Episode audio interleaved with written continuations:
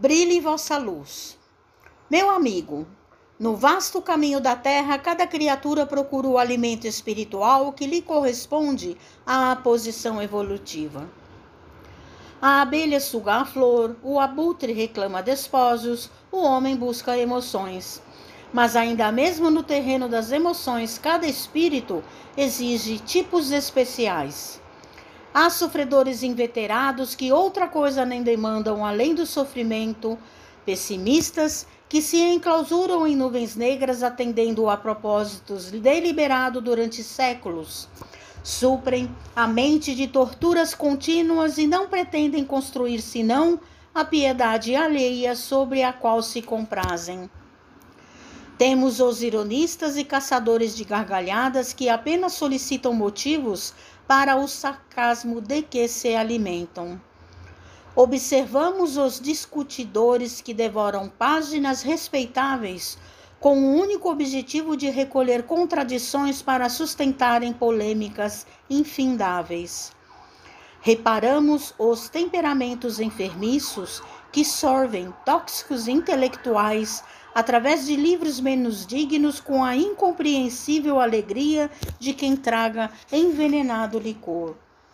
Nos variados climas do mundo, há quem se nutra de tristeza, de insulamento, de prazer barato, de revolta, de conflitos, de cálculos, de aflição, de mentiras.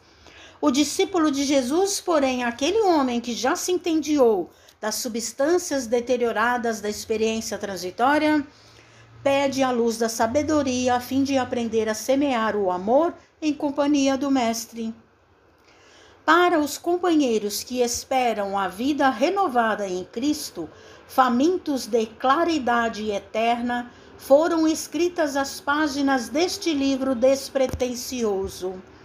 Dentro, de, dentro dele não há palavras de revelação sibilina traduz simplesmente um esforço para que nos integramos no Evangelho, celeiro divino de nosso pão de imortalidade. Não é exortação nem profecia, é apenas convite. Convite ao trabalho santificante planificado no código do amor divino.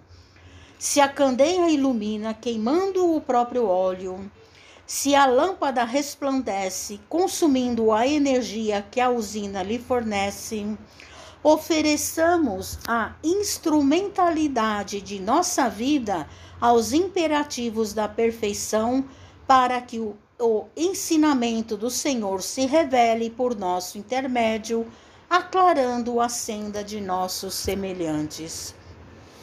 O Evangelho é o sol da imortalidade que o Espiritismo reflete com sabedoria para a atualidade do Mestre. Brilhe vossa luz, proclamou o Mestre. Procuremos brilhar, repetimos nós.